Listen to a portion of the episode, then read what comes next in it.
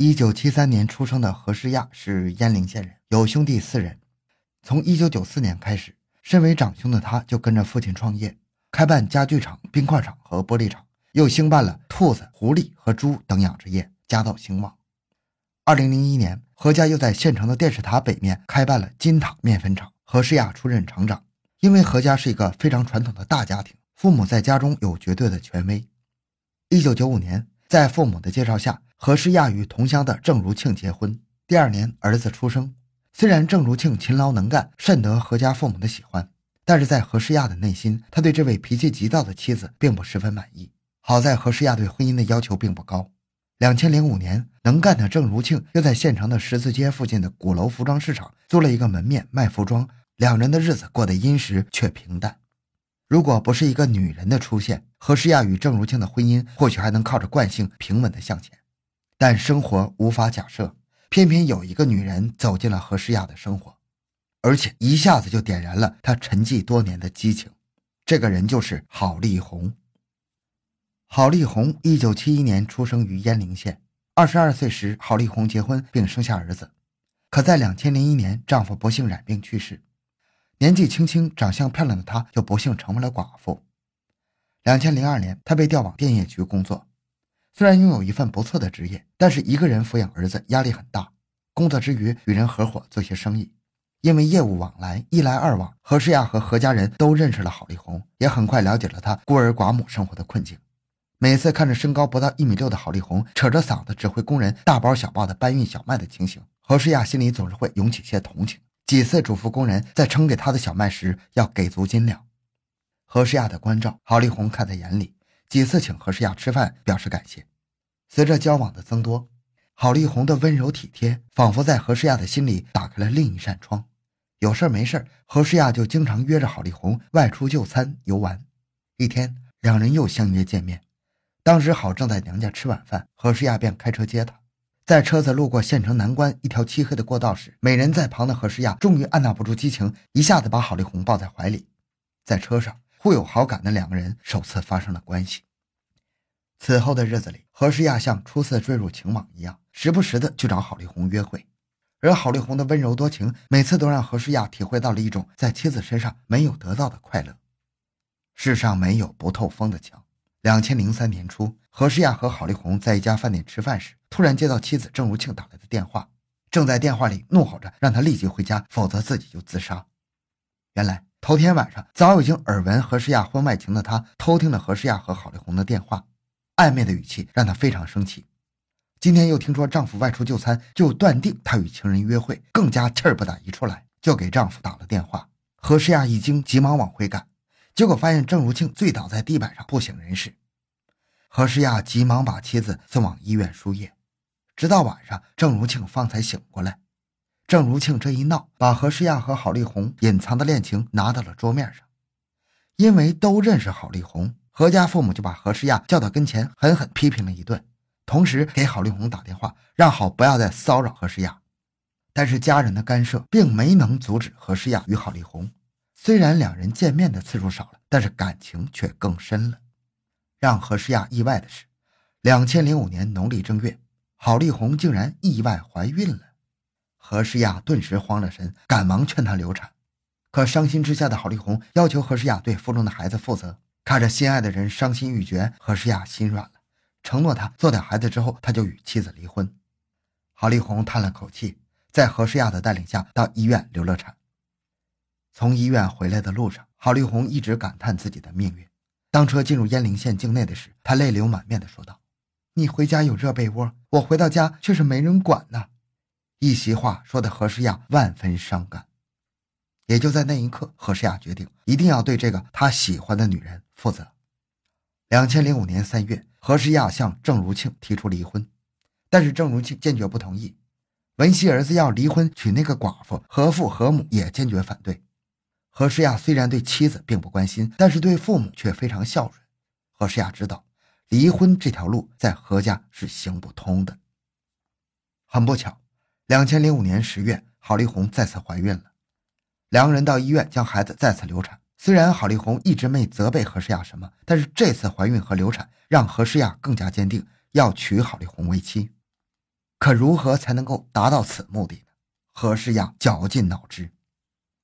由于何诗亚跟父亲开工厂期间精通电学和火药方面的知识，而妻子又经常坐长途客车到郑州进货，经过一段时间的深思熟虑后，何诗亚决定利用自制的爆炸装置在客车上将妻子炸死。选择爆炸是因为何认为爆炸引起的火灾能销毁证据。选择客车是因为长途客车上人员复杂，公安机关无从下手。精明的何诗亚对自己这个设想颇为得意。可是让谁将爆炸装置送到客车上呢？十月底，一次偶然的机会，何诗亚认识了老乡梁明磊。梁明磊二十二岁，小学毕业之后一直靠帮工为生，胆子大，只要给钱，什么事儿都敢做。这些特性都与何诗亚想要的帮凶不谋而合。于是。何诗亚就时常的请梁吃饭、洗脚，很快就博得了梁的信任。十一月初的一天，何诗亚又请梁明磊吃饭。几杯酒下肚之后，他试探着问梁明磊：“哥想把我那恼人的媳妇儿除掉，你能帮忙吗？”并承诺事后给他一万元钱。让何诗亚高兴的是，梁明磊当即就答应了。十一月底，何诗亚买来了硫磺等物品，制成火药。接着，他又制作成了多个爆炸定时器。为了检测装置的性能，他亲自做了实验。第一次，他将装置带到一个河堤旁，定好时间，开通电源之后，装置准时引燃了火药，一切如设计的一样。两天之后，他又进行了一次试验，在河堤旁的一处草坡上，装置顺利的引燃了汽油，并形成大火。何诗雅大喜，但仍然感觉火力不够。十二月十二日，他进行了第三次实验。这次他在县郊的一片小松树林里，结果定时装置再次引燃火药和汽油，大火把方圆一米的小松树烧了个精光。一切准备就绪之后，何诗雅就开始实施杀妻计划。两千零五年十二月二十二日是冬至，这天上午，郑如庆告诉丈夫，自己明早要乘坐三点四十分的班车到郑州进货。获此消息之后，何诗雅立即打电话将消息告诉了梁明磊。并于上午十一点左右交给梁一百块钱和一条编织袋，让梁去买一个大口径的塑料油壶，然后再买汽油装进油壶。当天下午，何诗亚又给梁明磊打电话询问准备情况。晚上八点左右，两人在十字街附近的一个录像厅门口见面。何诗亚把两套爆炸装置交给梁，并让梁明磊当晚就住在录像厅二楼的一家旅社内一间靠近广场的房间，从这里观察广场上长途客车的活动情况。十二月二十三日凌晨，天寒地冻，两点四十分左右，何诗雅特意将妻子送到十字街。三点二十分左右，看着妻子登上客车，他立即按照约定赶到广场附近的交叉口。梁明磊正拎着汽油和定时装置等在那里。何诗雅将两套定时引爆装置都定在了三点四十分。做好了这一切之后，何诗雅把编织袋交给梁。临走时，他再三的叮嘱，一定要把编织袋放在座位下面。免得被人发现。回来后到我家门口拿钱。三点三十五分左右，围着一个白色的大围巾，几乎把整个头部都包住的梁明磊来到长途汽车旁。他向司机位置上的孙军祥询问了一句去郑州的不是，得到肯定后，他登上了长途客车，把编织袋放在靠近车门售票员座位后面的一个座位下方，然后要以解手为由下车，远远地躲在一个看得见客车的角落里。三点四十分，客车发生爆炸。此时此刻，何诗亚在家等待消息。十多分钟后，梁明磊气喘吁吁地跑来，告诉他行动进展顺利。何海有些不放心，又开车实地看情况。离广场不到五百米时，两人远远就看见广场已经被戒严，警车、救护车的呼啸声此起彼伏。两人已经不敢再靠近，急匆匆地返回何家。回到何家之后，何诗亚让梁在外等候，自己进屋取钱。出来的时候，何诗亚手里多了一个胳膊粗的钢管。何诗亚指着自己家的后面说：“走到那边去，说这里有狗叫。”梁明磊问：“你拿着钢管干啥呀？”何诗亚回答：“天黑走夜路，壮胆。”接着，两人来到了何家北边的一片小松树林里。走着走着，何诗亚乘凉不备，突然抡起钢管，对着他头部就是一棍。梁明磊应声倒地。何诗亚又走上前，对着梁的头面部一阵乱棍。随后，何诗亚将梁的尸体。扔进了松树林内的一口机井里。第二天一大早，他再次来到现场，用点燃的松枝对井口的血迹进行清理，直到他认为天衣无缝。就这样，糊涂的梁明磊在作案后不到半个小时，就被他一直敬仰并言听计从的世亚哥灭口了。他至死也不会明白，早在二十二日下午，何世亚就已经决定将梁灭口了，并为此专门到自家后面的小树林里为梁选好了墓地。案发之后，昔日祥和的何家陷入痛苦之中。何家父母一再哭泣着向外人声称，他们早已不认这个儿子了。而在接受警方调查时，郝丽红也禁不住黯然神伤。他怎么也没想到，何世亚竟是如此的凶残。